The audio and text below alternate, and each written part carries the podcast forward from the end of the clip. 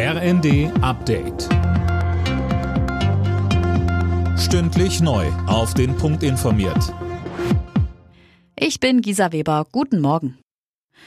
Unter dem Motto Gemeinsam Zukunft gestalten hat auch der Deutsche Gewerkschaftsbund zu zahlreichen Aktionen in Deutschland aufgerufen.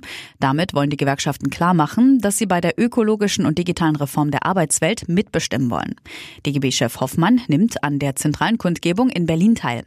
Bundeskanzler Scholz wird am Mittag auf einer Veranstaltung in Düsseldorf sprechen. Ein Raketenangriff auf Odessa hat die Landebahn des Flughafens zerstört. Das hat der Gouverneur der Region mitgeteilt. Demnach wurde die ukrainische Hafenstadt von der Krim aus angegriffen.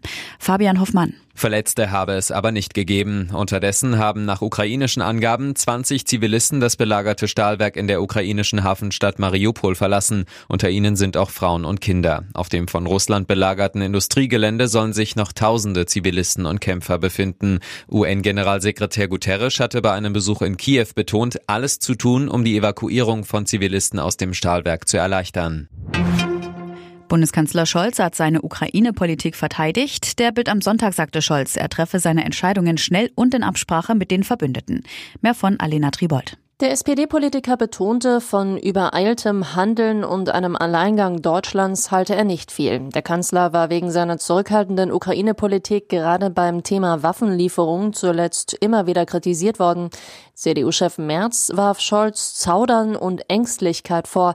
Scholz zeigte sich davon unbeirrt und machte klar, dass er an seinem Kurs festhalten will. Die Menschen in Indien und Pakistan ächzen weiter unter einer massiven Hitzewelle.